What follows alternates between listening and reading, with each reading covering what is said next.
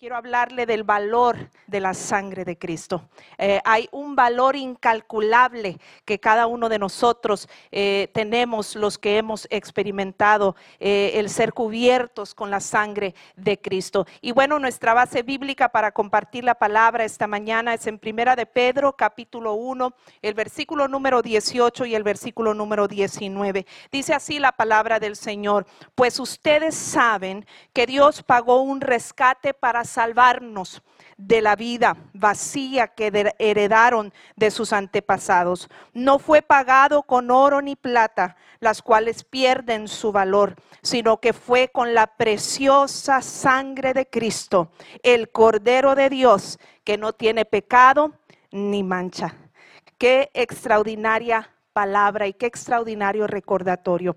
De repente los seres humanos pensamos que el valor más grande lo adquirimos entre más grande sea nuestra cuenta bancaria o nuestras posiciones económicas, pero todo eso no tiene eh, ningún valor porque al final de cuentas cuando nos vayamos de esta vida nada de eso nos vamos a llegar. Lo único que va a marcar la diferencia es haber experimentado el ser lavados por la preciosa sangre de Jesucristo. Eh, la sangre en el Antiguo Testamento estaba ya apuntando a lo que la sangre de Cristo representaría para el ser humano. En el Antiguo Testamento en la palabra de Dios, después del pecado original de Adán y de Eva, Dios aceptó la muerte de un animal como un sustituto por el pecado. La sangre derramada del animal era prueba de que una vida había sido dada por otra.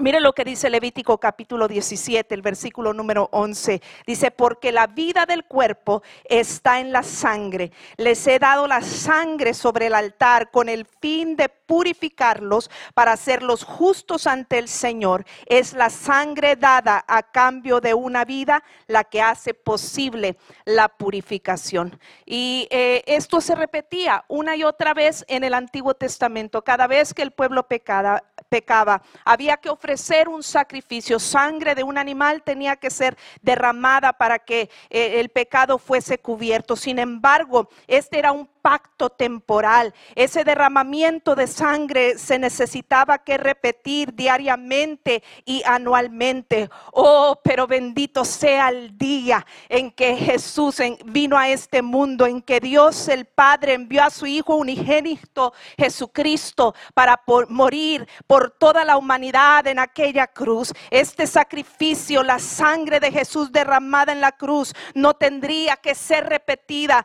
o repetido nuevamente sino que proporcionaría un nuevo pacto, un pacto eterno. Por ende, la sangre de Cristo tiene un valor incalculable para nosotros los seres humanos, así como la vida del ser humano no tiene ningún valor si no tiene sangre eh, hay personas que de repente pierden la vida porque perdieron mucha sangre, ni siquiera estaban eh, muy enfermos, pero sufrieron un accidente o alguna cuestión que les hizo perder mucha sangre así repentinamente y, de golpe pierden la vida. ¿Por qué? Porque la vida está en la sangre. El ser humano eh, sin la sangre no tiene ningún valor, pues espiritualmente la vida del ser humano no tiene ningún valor sin la sangre de Cristo. Hoy vamos a analizar algunas verdades sobre la sangre de Cristo que nos van a ayudar a entender por qué la sangre de Cristo es lo más valioso que el ser humano puede tener. Número uno, la sangre de Cristo fue el pago de nuestro rescate. La sangre de Cristo fue el pago de nuestro rescate. Y es en ambos sentidos, en el literal y en el espiritual, porque cuando nosotros vivimos una vida pecaminosa, eh, la persona se deteriora. Es, increíble como eh, personas que viven estilo de vida eh, pecaminoso, de repente los ves, hasta a veces disimulan más, o perdón, aparentan más edad de la que en realidad tienen, porque y dices, la persona se ve muy acabada, se ve mayor de lo que es, porque a veces por el estilo de vida pecaminoso que, que lleva. Romanos 6, 23 dice la paga del pecado es la muerte. Y mucha gente que está viviendo en un estilo de vida pecaminosa está perdiendo literalmente la vida poco a poco. Pero sobre todo eh, en el sentido espiritual. Cuando hay pecado en nuestras vidas, la Biblia dice la paga del pecado va a ser eh, o va a terminar siendo la muerte, porque el que vive un estilo de vida pecaminoso, tarde que temprano, el Señor nos va, eh, los va a llamar a cuentas y entonces tendrán que pagar con la muerte segunda, que es la muerte en el infierno la paga del pecado es la muerte. Y por cuanto todos hemos pecado, dice la escritura, estábamos todos destituidos de la gloria de Dios. No teníamos acceso a tener una comunión con el Padre. Era necesario que alguien pagara esa condena con derramamiento de sangre. Dice la Biblia que sin derramamiento de sangre no hay perdón de pecados y por ende no hay vida. Dice Hebreos 9:22, según la ley de Moisés, casi todo se purificaba con sangre, porque sin derramamiento de sangre no hay perdón. Y si todos habíamos pecado, alguien tenía que derramar su sangre. Y Jesús, amando a la humanidad tan de una forma tan extraordinaria, tan grande, Jesús quiso ser nuestro sustituto. Jesús se convirtió en el Cordero de Dios que quita el pecado de el mundo. Jesús se convirtió en el sacrificio perfecto mientras los sacrificios del Antiguo Testamento nunca fueron suficientes y por eso se tenían que repetir. Jesucristo fue el sacrificio perfecto. Dice Hebreo 10, versículo 12, con su propia sangre, no con la sangre de cabras ni de becerros, entró en el lugar santísimo una sola vez y para siempre y aseguró nuestra redención eterna. No alaba al Señor por ese amor tan grande de Dios que siendo Dios se hizo hombre y se entregó a sí mismo por nosotros. La sangre de Cristo se convirtió en el pago de nuestro rescate. Mientras la condena estaba allí y alguien tenía que pagar el precio por el pecado, Jesús dijo, no vas a ser tú, lo voy a hacer yo. Te amo tanto que yo me voy a poner en tu lugar y voy a, voy a pagar por tu rescate para salvarte la vida y entregarte la vida eterna. La sangre de Cristo es el remedio para la vida del ser humano. Por cuanto todos hemos pecado, todos necesitamos la sangre de Cristo. No hay otra forma, dice la escritura, de entrar al cielo si no es por medio de Jesucristo. Dice Romanos 6:23, la segunda parte, la paga del pecado es muerte, más la dádiva de Dios es vida eterna en Cristo Jesús, Señor nuestro. Mientras el pecado nos condena a la muerte, la sangre de Cristo paga nuestro rescate y nos asegura la vida. Y no solamente vida aquí en sino la vida eterna porque de tal manera amó Dios al mundo que dio a su Hijo unigénito para que todo aquel que en él cree no se pierda, mas tenga vida eterna. El deseo de Dios era que nadie se perdiera y por eso nos envió a su Hijo Jesucristo como pago por nuestro rescate. Dice la escritura en primera de Juan 1:7 que la sangre de Jesucristo nos limpia de todo pecado. Segundo, la sangre de Cristo es la solución para toda la problemática humana, no, no, nada más para el problema del pecado, que es el problema principal que, el ser humano tiene. Pero la sangre de Cristo también es la solución para todas las demás problemáticas humanas. La sangre de Cristo no solo es suficiente para limpiar tus pecados y darte vida, también es suficiente para darte salud y bienestar en todas y cada una de las áreas de tu vida, sea física, sea emocional, sea material, del índole que fuese. Dios a través de su sangre nos proporcionó la habilidad de ser vencedores en todas y cada una de las áreas de nuestra vida. Un ejemplo está en Isaías 53, versículo 4 y 5, cuando el profeta habla del sacrificio de Jesús y, y qué implicaría eso. Dice, ciertamente llevó él nuestras enfermedades y sufrió nuestros dolores. Más adelante dice, y por sus llagas fuimos nosotros curados. Sin embargo, lo cierto es que podemos estar enfermos e ir al cielo. Lo cierto es que eh, yo puedo estar con una condición física y ir al cielo. Mateo 18, versículo 8 y 9 dice, es preferible entrar en la vida eterna con una sola mano, un solo pie, un solo pie que ser arrojado al fuego eterno con las dos manos y dos pies. Dice, es preferible entrar en la vida eterna con un solo ojo que tener dos ojos y ser arrojado al fuego del infierno. Lo cierto es que puedo estar enfermo y heredar el reino de los cielos. Mateo 10, 28 dice, y no temáis a los que matan el cuerpo, mas el alma no puede matar. ¿Verdad? Qué, qué, extraordinario sería que nosotros pudiéramos preservarle la vida a esos seres queridos que, que nos duele tanto. Ver su partida, pero lo cierto es que somos seres humanos eh, mortales que nos vamos a ir tarde que temprano y algunos por enfermedad, pero lo cierto es que esa enfermedad no tenemos que temerla, porque cuando estamos cubiertos por la sangre de Cristo, solamente es un traslado a otra vida, a una vida superior, a una vida mejor, donde no habrá más llanto, donde no habrá más tristeza, donde no habrá más dolor y donde reinaremos con el Señor por toda la eternidad. Puede ser incluso pobre e ir al cielo, si tienes casa o no puedes ir al cielo. Si tienes auto o carro, ¿verdad? Puedes ir al cielo. Si no lo tienes, si lo tienes, puedes ir al cielo. Si tienes una casa, si, si tienes una cuenta bancaria o no la tienes, puedes ir al cielo. La Biblia incluso dice que es difícil que un rico entre en el reino de los cielos. No dice que es imposible, pero sí dice que es más difícil. Entonces, eh, eh, los bienes terrenales, las cosas que consideramos valiosas nosotros los seres humanos aquí en la tierra, ¿verdad? Este, no nos van a garantizar la entrada al cielo aunque eh, en lo que estamos aquí en la tierra, la sangre de Cristo nos da acceso a su poder para obtener grandes victorias. Sin embargo, no puedes ir al cielo si no tienes la sangre de Jesucristo. El milagro más grande que el ser humano puede experimentar es la salvación de su alma mediante la sangre de Jesucristo. A veces equivocamos, a veces pensamos que el milagro más grande es, es, ser sanado de esa enfermedad incurable, de ese cáncer. Y claro que Dios lo puede hacer. Eh, para eso también murió en la cruz del Calvario y derramó su sangre. Pero el milagro más grande, de nada me sirve ser sanado si no soy salvo. El milagro más grande ocurre cuando somos salvos mediante la sangre de Jesucristo.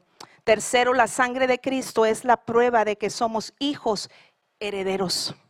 Somos hijos legítimos de Dios cuando hemos experimentado la sangre de Cristo y nos convertimos en herederos por el hecho de ser hijos los que han creído y han aceptado la sangre de Cristo son hijos de Dios. Dice Juan capítulo 1, versículo 12, que a los que hemos creído en Él nos dio potestad de ser hechos hijos de Dios. Tú te conviertes en un hijo de Dios. No éramos hijos de Dios. Eh, no teníamos acceso al Padre, pero nos convertimos en hijos de Dios y ahora tenemos acceso a nuestro Padre Celestial y todo el bien que eso implica gracias a que Cristo nos ha hecho sus hijos. No éramos del pueblo original, ¿verdad? Del pueblo judío, del pueblo escogido de Dios, pero Él nos adoptó mediante su sangre derramada en la cruz. Él nos adoptó haciéndonos sus hijos legítimos. Usted lo puede corroborar en Efesios capítulo 1, versículo número 5. Y si somos hijos, entonces también somos herederos. Si somos hijos, entonces también somos herederos. Lea todo el capítulo 8 de Romanos en su propio tiempo, es extraordinario. Dice que, que ahora somos hijos y por ende acá clamamos Abba Padre. Ahora le podemos llamar nuestro Padre eh, legítimo, pero también dice, si hijos, versículo 17, y si hijos, también herederos, coherederos con Dios, para que eh, juntamente con Él seamos glorificados somos hijos de Dios y somos coherederos eh, con Cristo. La sangre de Cristo que ahora corre por nuestros, por nuestros cuerpos porque le hemos aceptado y ahora Jesús habita dentro de nosotros. Esa sangre nos hace herederos legítimos, no de cualquier persona, sino del Rey de Reyes y Señor de Señores. Oh, preciosa sangre que me ha hecho un hijo legítimo y que me ha hecho un heredero de las grandes bendiciones de Dios. ¿Cuál herencia? La herencia presente de poder tener acceso a miles de promesas que Dios tiene para nuestras vidas y que quiere cumplir cuando nosotros le buscamos y le honramos eh, eh, eh, con todo nuestro corazón. En, en, esta vida, mientras estemos en este mundo, hay miles y miles de promesas en la Biblia, directas e indirectas, para los hijos de Dios. Esa es nuestra herencia. Pero también por encima de todo eso está la herencia más grande que es la herencia futura, la esperanza bienaventurada de un día habitar con Él por toda la eternidad. Jesús no pagó el precio eh, de derramar su sangre y dar su vida por nuestro rescate para dejarnos abandonados. Él promete que vamos a recibir nuestra herencia eterna un día. Nadie paga por un rescate de alguien que está secuestrado y después dice, ah, ten, eh, le dice al secuestrador, ten, quédate con, con el dinero, pero no me voy a llevar al hijo que tiene secuestrado. No, inmediatamente lo tomarían y lo, llevaran lo llevarían a un lugar a salvo pues nuestro Padre Celestial, el hecho de que derramó, envió a su Hijo y Jesús derramó su sangre por nosotros, con ese acto nos hizo hijos legítimos y por ende herederos y no nos va a dejar abandonados. El derramamiento de sangre también es nuestra garantía que un día le veremos en gloria y todo lo que estamos viviendo hoy en día, las eh, señales que estamos viviendo nos están apuntando que nuestro, eh, nuestro galardón viene pronto pronto, nuestra herencia la vamos a recibir pronto porque estamos viendo señales del fin. No es el fin, pero estamos viendo el principio del fin que dice las escrituras, los terremotos, los desastres naturales, las guerras, los rumores de guerra, las pestes, eh, las cosas que estamos viviendo hoy en día están apuntando eh, a que nuestro galardón viene pronto y recibiremos esa herencia extraordinaria. Cuarto, la sangre de Cristo es un tesoro que debe compartirse. Un tesoro tan grande, no nos lo podemos quedar para nosotros mismos. Además es suficiente para bendecir a muchos. La sangre de Cristo es un tesoro que debe compartirse. Si tú supieras que la persona que más ama se está muriendo, por falta de una transfusión de sangre y te das cuenta que tú eres el tipo de sangre exacto que ese ser amado necesita. Eh, yo creo que sin dudarlo, sin claudicar, inmediatamente te pondrías a la disposición para decir, háganme esa, eh, sáquenme esa sangre y póngale esa transfusión a mi, a mi ser amado, porque eso implicaría darle vida a esa persona que de otra manera pudiera eh, perecer. ¿Acaso no nos ofreceríamos como donantes sin titubear si supiéramos esto? Pues en el sentido espiritual, qué bueno que pudiéramos ir a una clínica y que cada persona que ha sido lavado con la sangre de Cristo pudiera aportar su sangre para que a través de una transfusión de sangre se solucionara el pecado y toda la problemática humana y todos los seres humanos eh, eh, pudieran tener oportunidad de salvación y no se perdieran. Pero te voy a decir algo, es más sencillo que eso. Es mucho más sencillo que eso. Solo es necesario que a cada beneficiario o que cada beneficiario de la sangre de Cristo sea portador del mensaje de Jesucristo, de su sangre derramada en la cruz, de las buenas nuevas, que la sangre de Cristo nos limpia de todo pecado y nos puede dar un nuevo destino aunque no sea mediante una transfusión literal de sangre, si es una transfusión espiritual de sangre la que hacemos cuando cada creyente comparte del amor de Cristo derramado en la cruz a través de su sangre a los demás que lo necesitan. Desafortunadamente nuestro adversario el diablo no quiere que el mensaje de esperanza de Jesucristo se difunda y utiliza diferentes estrategias para detenernos, para limitar que la sangre de Cristo se comparta. ¿Cuáles son algunos de esos limitantes de la sangre de Cristo? que a veces nos están deteniendo para no compartir este preciosa, e, ese tesoro tan precioso y esto tan valioso que es la sangre de Cristo. Primero, el sentido de culpabilidad. El enemigo le encanta esta estrategia de, de decirle a la gente, ah, no, Tú ni hables de Cristo, te debería de dar vergüenza. Mira lo que eras antes, mira los pecados, los errores, las malas decisiones que has cometido en el pasado. Y el enemigo ahí nos tiene muchas veces eh, frenados de compartir a Cristo por ese sentido de culpabilidad. Pero dice la escritura en 2 de Corintios capítulo 5 versículo 17, un versículo muy conocido, de modo que si alguno está en Cristo, nueva criatura es. Las cosas viejas pasaron y aquí todas todas, son hechas nuevas. No te dejes engañar. Dile al enemigo, yo era eso, pero ahora, eh, eh, eh, ¿verdad? Mi pasado es mi testimonio para decirle a la gente que la sangre de Cristo también puede cambiar su destino como lo ha hecho conmigo. No te detengas. En las escrituras tenemos el ejemplo de la mujer samaritana, una mujer pecadora, una mujer promiscua, una mujer que quizás estaba viviendo tan desdichada que había pensado, es que estoy casada con el hombre equivocado y dejaba uno y se casaba con otro y dejaba uno y se casaba con otro, le dijo Jesús cuando tuvo un encuentro con ella, eh, ahí sacando agua del pozo, le dijo, cinco maridos has tenido y el que ahora tienes no es tu marido. Cinco maridos había tenido, el que ahora tenía no era su marido, pero cuando Cristo llegó a la escena de su vida, cuando llegó el, séptimo hombre a su vida, el número siete es el siete, eh, eh, es el número perfecto, es el número de Dios. Cuando llegó Jesucristo a su, a su vida, le ofreció de esa agua de vida de la cual no volvería a tener sed jamás y ella encontró la salvación de su, de su alma. Pero ella no dejó que su pasado la detuviera de compartir este mensaje poderoso a los que estaban perdidos, sino que inmediatamente se fue a la ciudad y a platicarle a la gente y hablarle a la gente de Cristo y decirle, mira lo que me ocurrió a mí, también te puede ocurrir a ti. De esta agua terrenal volvemos a tener sed, pero hay una agua viva que Dios está listo para darte que se llama Jesucristo y si bebes de esa agua, nunca nunca jamás volverás a tener, a tener sed. Y ella no se detuvo y se convirtió en una gran evangelista eh, que compartía las buenas nuevas de salvación. No dejes que el sentido de culpabilidad te, te limite en compartir de la sangre de Cristo.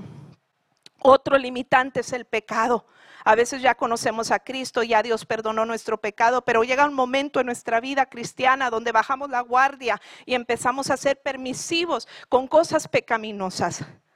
La Biblia dice que de una misma fuente, en Santiago 3, versículo 11 y 12, no puede salir agua dulce y agua amarga. Muchas veces el cuerpo de Cristo que somos nosotros, la iglesia, no estamos compartiendo la sangre porque la sangre está contaminada. Y si ese es el caso, ¿qué hay que hacer? Confesar nuestros pecados, ponernos al día con Dios, renovarnos cada día delante de su presencia. Primera de Juan capítulo 1 versículo 9. Pero si confesamos nuestros pecados a Dios, Él es fiel y justo para perdonarnos nuestros pecados, pecados, perdón, y limpiarnos de toda maldad. Proverbios 28, 13 dice, los que encubren sus pecados no prosperarán. A veces decimos, ay, ¿por qué le habla la gente de Cristo y parece que no hay fruto y no hay resultado y te sientes frustrado? Dice, los que encubren su pecado, puede ser un motivo. Dice, no prosperarán, pero si los confiesan y los abandonan, recibirán misericordia. Alabado sea el nombre del Señor.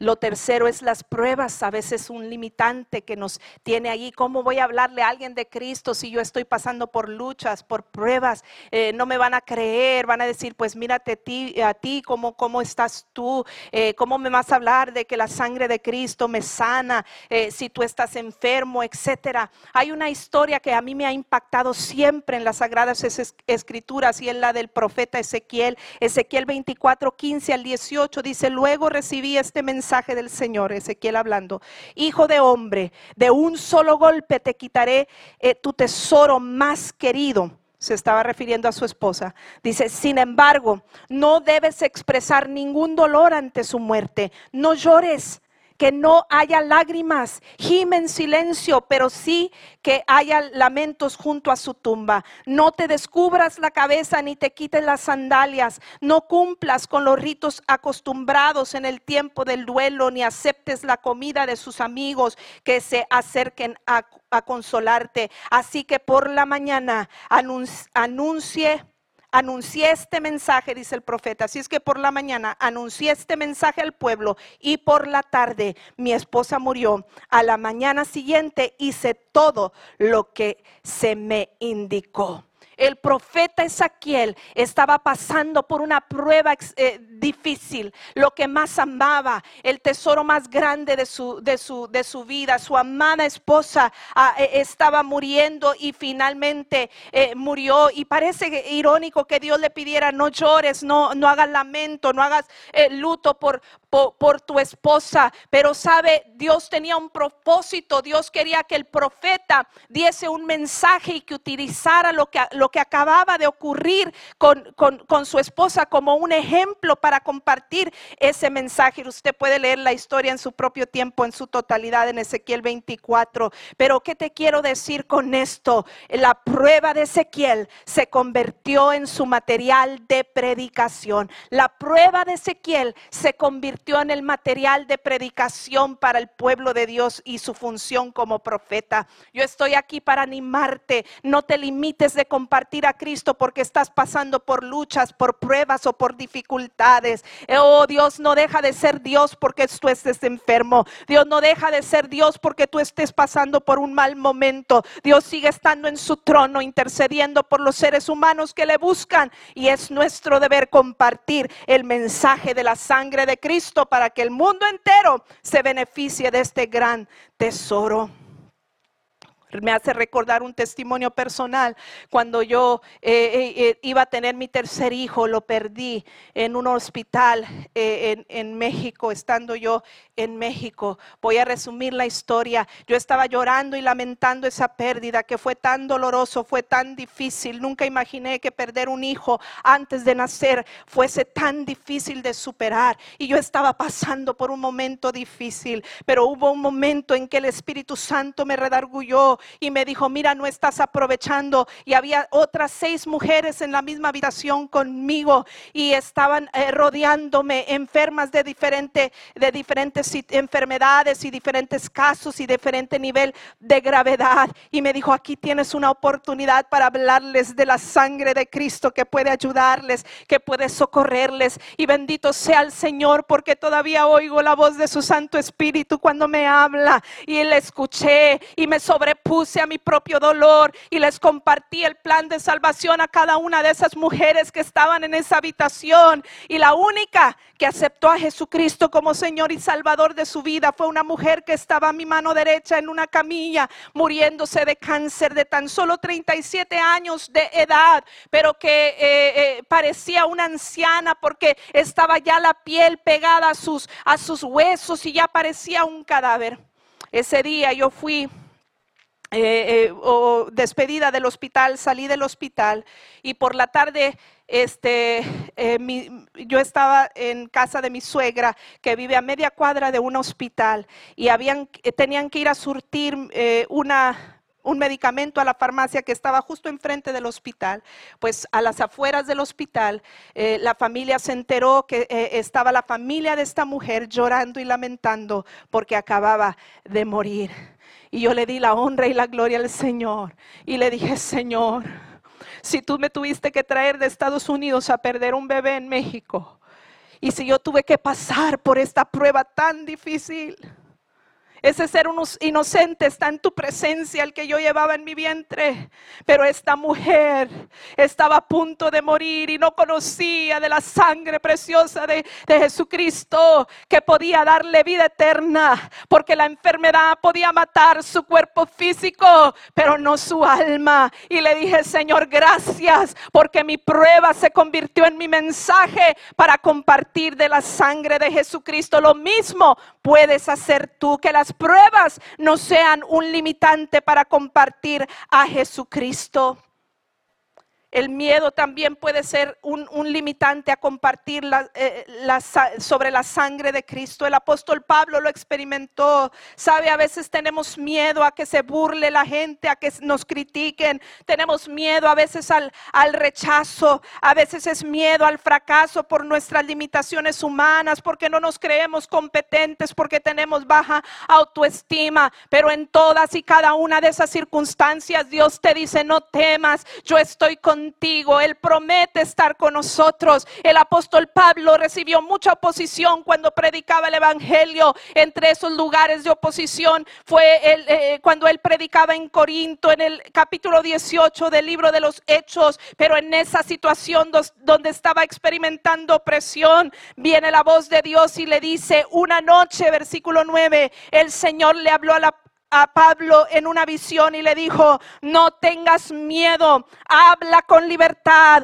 no te quedes callado, pues yo estoy contigo y nadie te atacará ni te hará daño porque mucha gente de esta ciudad me pertenece. Así que Pablo se quedó allí un año y medio enseñando la palabra de Dios. Todavía hay mucha gente mientras uno te puede rechazar, hay quizás decenas de personas a tu alrededor alrededor que le pertenecen a Cristo y que solamente están esperando que alguien les comparta el mensaje para ser beneficiarios de la sangre de Jesucristo. Mateo 5 dice que la luz no fue eh, hecha para ponerse debajo de la mesa. Si somos luz del mundo, hay que ponernos encima de la mesa para que todos vean vuestras buenas obras y glorifiquen a nuestro Padre que. Eh, eh, a nuestro, a nuestro Padre Celestial que está en los cielos. Comparte la sangre que da vida sin temor. Hay grande recompensa además cuando lo hacemos. Dice también Mateo capítulo 5 versículo 11, dichosos serán ustedes cuando por mi causa la gente los insulte, los persiga y, y se levante contra ustedes toda clase de calumnias. Alégrense y llénense de júbilo, porque les espera una gran recompensa en el cielo. Así también persiguieron a los profetas que los eh, precedieron a ustedes. Tenemos que estar conscientes que la tarea de la novia, que somos la iglesia de Cristo, no es fácil. La mujer da luz con dolores de parto, pero la gloria venidera no es comparable a la postrera, dice Romanos capítulo 8. No tengas miedo. La indiferencia a veces también nos puede limitar. A veces somos indiferentes. Eh, podemos ver un necesitado, alguien que necesita de Cristo y no nos duele el corazón eh, al grado de compartirle a Jesucristo. Tenemos la respuesta en nuestras manos, pero no le estamos compartiendo a causa de la indiferencia. En los tiempos de la reina Esther había una amenaza latente en contra del pueblo de Dios y Mardoqueo le manda decir a Esther sobre esta amenaza y le dice, ¿quién sabe si para esta hora has llegado al reino? Le dice Mardoqueo y Esther que Dios tenía un propósito de por qué la había llevado al reino y era interceder por su pueblo que estaba siendo amenazado eh, de muerte. Y ella con valor se levantó y dijo, si perezco, que perezca, porque ella eh, eh, tenía que presentarte delante de presentarse, perdón, delante del rey para hacer su petición de auxilio, de ayuda para su pueblo, pero si lo hacía en un tiempo no indicado podía perecer, pero ella eh, tomó valor y, y dijo, si perezco, que perezca.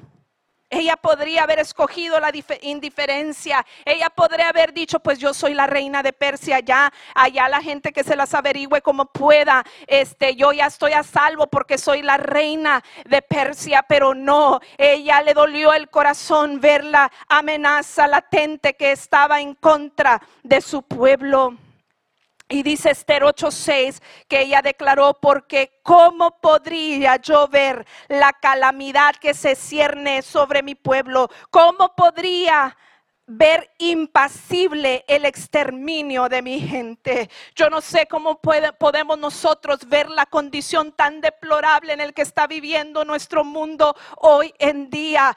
cada vez la inmoralidad está creciendo, cada vez la desintegración familiar se está multiplicando, cada vez eh, la gente promueve el pecado y lo aplaude. Pero, oh, cómo podemos estar viendo que el mundo se está perdiendo, creyendo las mentiras de Satanás cuando tú y yo tenemos la forma de auxiliarles, de compartirles la sangre de Cristo, que es la solución para toda la problemática humana. No podemos quedarnos pacíficos, tenemos que hacer algo al respecto. Esther lo hizo y esto le valió para que su pueblo fuese liberado y hasta el día de hoy hay una fiesta que se celebra para, dar gloria a Dios y agradecimiento a Dios por esa victoria a través de la vida de Esther. Dice la Biblia en Proverbios 3, 27 y 28, no te niegues a hacer el bien a quien es debido cuando tuvieres poder para hacerlo. No digas a tu prójimo, anda y vuelve y mañana te daré cuando tienes contigo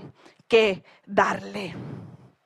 Tenemos que tener la misma actitud que tuvo Cristo. Lo que él tenía, él lo compartía y cada oportunidad él aprovechaba dice la escritura, no se ocupen solo de sus propios intereses, sino también procuren interesarse en los demás, tengan la misma actitud que tuvo Cristo Jesús. Otra, otra limitante a compartir la sangre de Cristo es la falta de preparación. A veces salimos a la batalla desarmados sin oración, sin el poder del Espíritu Santo, sin conocer la palabra de Dios, que es la arma eh, eh, ofensiva que Dios nos ha dado para, para, alcanzar a otros para Cristo, para liberar a otros eh, de la condenación y alcanzarlos para Cristo tenemos que prepararnos, que tenemos que ser gente espiritual, que cultive las disciplinas espirituales eh, para que cuando salgamos a la batalla a querer rescatar a otros para Cristo, podamos ser efectivos eh, también en ello. Cuando compartimos el Evangelio a los demás, estamos transmitiendo vida no por la sangre nuestra, sino por la sangre de Cristo que corre por nuestras, por nuestras venas. Así es que no dejes que nada te limite para compartir la sangre de Cristo. Por último, la sangre de Cristo es universal. Esta es una idea extraordinaria. La sangre de Cristo es universal y me hace recordar la sangre literal del ser humano. Existen cuatro tipos de sangre, la, e, sangre tipo A, la B, la AB y la O. Y luego existen ocho clasificaciones, la A positivo, la A negativo, la B positivo, la B negativo, la AB positivo y la AB negativo, la O positivo y la O negativo. Y una sola, una persona que está necesitando una transfusión de sangre solo puede recibir su propio tipo de sangre. Pero eh, eh, la otra opción es recibir la sangre O negativo, porque la sangre O negativo es la única sangre eh, universal. El, que tiene sangre tipo O negativo puede donarle sangre a cualquier otro tipo de sangre. Pues en el sentido espiritual, la sangre de Cristo es el donante universal que te va a salvar la vida y le va a salvar la vida a los que te rodean si no has recibido la sangre de Cristo, hoy es tu día oportuno de recibir esa transfusión espiritual y todo lo que tienes que hacer es creer que Jesucristo murió en esa cruz del Calvario y derramó su sangre y fue suficiente para limpiarte de toda maldad. Dice la escritura en 2 Corintios 6:2 que hoy es el día de salvación. No tienes por qué esperar. Hoy puede ser tu día de salvación. La sangre de Cristo es lo más valioso que puedes experimentar. La sangre de Cristo es lo más valioso que tenemos aquellos que ya lo hemos experimentado. Dice Primera de Pedro 1, 18 al 19 y con esto termino. Pues ustedes saben que Dios pagó un rescate para salvarlos de la vida vacía que heredaron de sus antepasados. No fue pagado con oro ni plata, las cuales pierden su valor, sino que fue con la preciosa sangre de Cristo, el Cordero de Dios que no tiene pecado ni mancha. Recibe lo más valioso que el ser humano puede experimentar. Acepta a Jesús como Señor y Salvador de tu vida. Si no tienes la sangre, la sangre hoy la puedes recibir. Recíbela. Dios no hace acepción de personas. Y si ya tienes la sangre, si ya la has experimentado, compártela. Sin egoísmo. Compártela con la ayuda de Dios puedes vencer todos los obstáculos que te quieren limitar. Porque este tesoro tan grande nos fue dado para compartirlo.